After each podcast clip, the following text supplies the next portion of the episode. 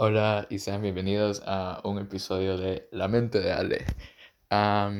Yo sé que ha pasado muchísimo tiempo desde la última vez que siquiera grabé algo para mi podcast o siquiera tomé el teléfono y dije, tengo una idea.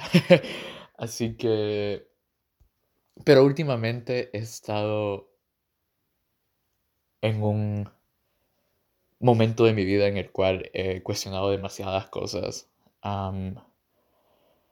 demasiadas, demasiadas cosas. am, mucha de esa influencia también viene de mis clases. Es, este semestre he tomado clases que me han invitado o que me han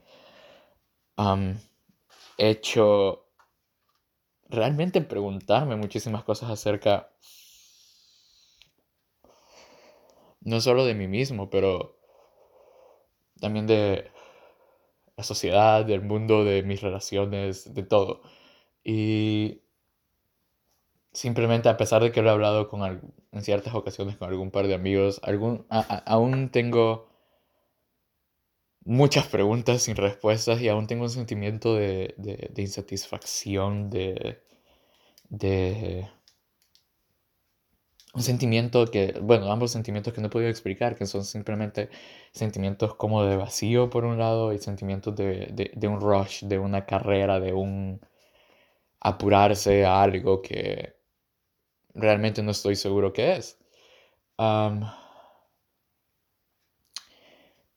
y creo que esto también es causado, y creo que eso también es un reflejo de cómo también nosotros nos manejamos y nos movemos de la sociedad y de cómo vivimos en una cultura donde el burnout ha sido ya prácticamente reconocido como una enfermedad y al mismo tiempo normalizada am, en, en nuestra generación, en, en- ni siquiera en nuestra generación, sino pensando en nuestros padres que normalmente cuántas veces no me recuerdo yo cuando estaba pequeño am, que mi papá, que estaba haciendo nada en el cuarto y mis papás me decían, ¿por qué estás tan desocupado? Ponete a hacer algo, ponete a dibujar ponete a lo que sea. Am, y cómo eso básicamente entrenamiento y ese adoctrinamiento que me dieron desde pequeño pues ha influido demasiado en la manera en la cual yo me he desarrollado como persona en una en un sin parar continuo en donde muchos de mis amigos am, jamás se me va a olvidar que uno de ellos me dijo antes de irme de El Salvador como aquí lo tenés todo para que para que te vas y eso mismo esa misma idea de que ya lo tenía todo no, no me cabía en la mente y siempre ha habido un un necesito más, necesito más, necesito más o quiero más. Y siempre ha causado que de una u otra manera el hecho de, de lograr cosas o el hecho de, de completar cosas se haya convertido en mi manera en la cual encontrar validación y encontrar felicidad hasta cierto punto. Y honestamente es muy, es muy es muy útil en ciertas ocasiones, no voy a mentir, pero por otro lado puede ser muy, muy, muy, muy agotador y muy... y puede incluso causar que realmente muchas de tu trabajo o muchas de las cosas que haces no sean siempre apreciadas, cosa que me ha pasado personalmente. En diferentes ocasiones, en diferentes contextos. Am, pero como decía, am, igual es, es es un reflejo de cómo nos manejamos como sociedad y cómo, al menos en mi caso, ese adoctrinamiento que me dieron mis padres de siempre continuar, de siempre estar haciendo algo, de que no importa que ya lograste algo, siempre hay algo más grande para lograr y siempre tienes que buscar ser el mejor. Todo ese tipo de cosas me han hecho quien soy ahora. Y por un lado sí lo agradezco porque he logrado demasiadas cosas que jamás pensé que podía haber logrado o muchas cosas que jamás realmente consideré que eran posibles para mí mismo. am, o que simplemente mi capacidad no era la necesaria o la... O la... sí, mi capacidad no era la necesaria para lograrlo.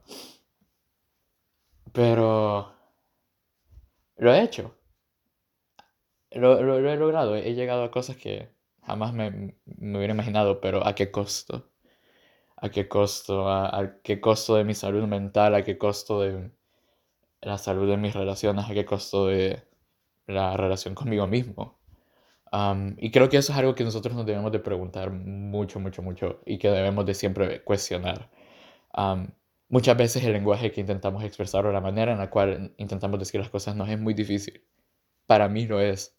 Yo personalmente soy alguien que sí habla y puede hablar y hablar y hablar, como ya han notado en los episodios de ese podcast, pero que alguien que habla realmente de cómo se siente o alguien que habla realmente en el punto en el que se encuentra, nunca ha sido una de esas fortalezas.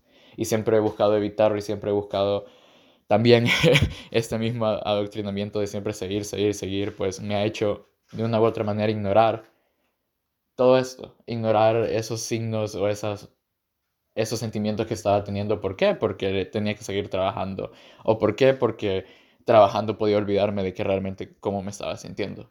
Entonces es un causante y, un, y, un, y una manera de, de lidiar con ello.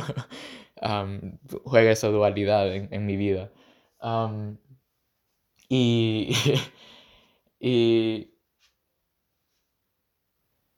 la verdad, debemos de darnos más cuenta, debemos de empezar a ser un poco más empáticos, no solamente en el hecho de, ah, sí, esa persona no me dijo que se sentía mal, o ah, sí, esa persona no sé qué, o ah, esa persona nunca pidió ayuda, sino que simplemente tenemos que empezar a, denotar o empezar a darnos cuenta en las pocas señales o en las señales más que todo físicas de comportamiento que pueden dar esas personas.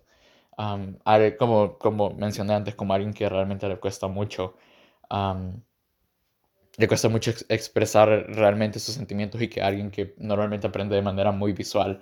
Yo sí he podido incluso notar cuando, por ejemplo, estoy muy triste, cosas que hago, cosas que dejo de hacer, incluso la manera en la cual digo las cosas, a pesar de que, de que puedo estar diciendo lo mismo que digo todos los días o estar haciendo lo mismo que hago todos los días, obviamente hay, hay cierto grado en el cual pues las cosas difieren y que yo puedo notar que algo no está yendo bien.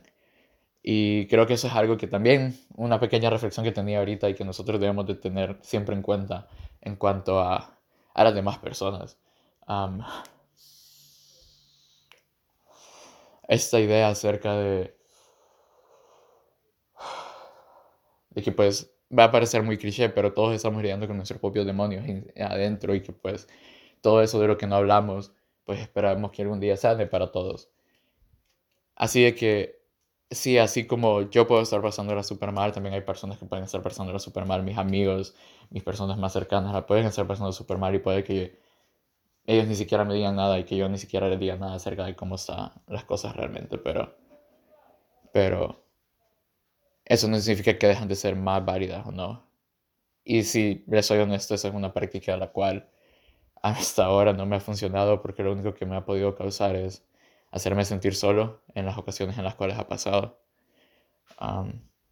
y no hay peor soledad, diría yo, que aquella en la cual estás acompañado.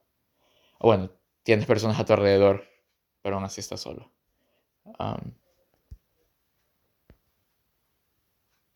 y nada, de nuevo, solo he, estado pensando en esto porque de nuevo, incluso siento muchas veces que el lenguaje incluso no es suficiente como para nosotros poder explicar lo que sentimos. De nuevo, volver a estas pequeñas cues, a estas pequeñas pistas que la gente deja de, manera, de la manera en la que actúa, la manera en la que habla, la manera en la que dice las cosas.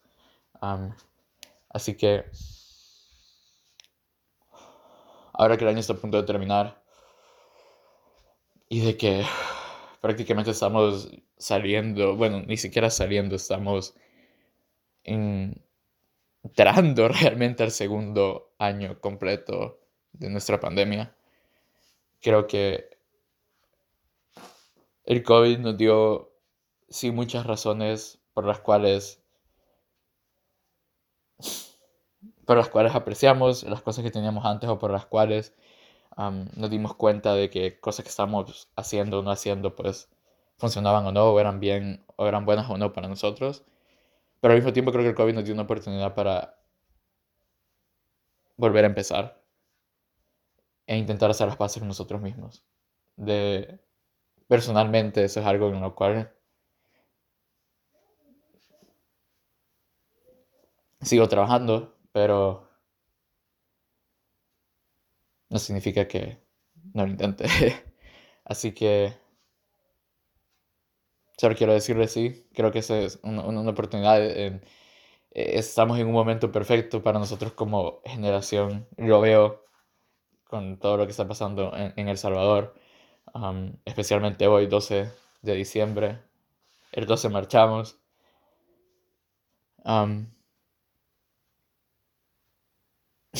sí.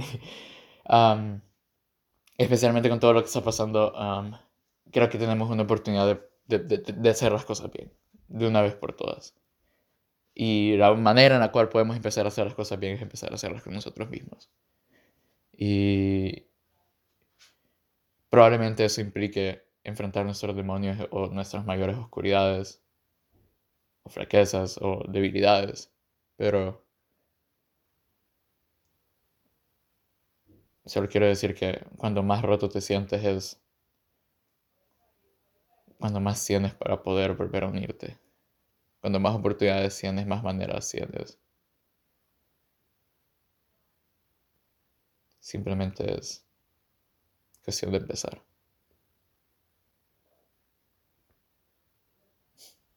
Gracias por escuchar esta, esta, pequeña reflexión y espero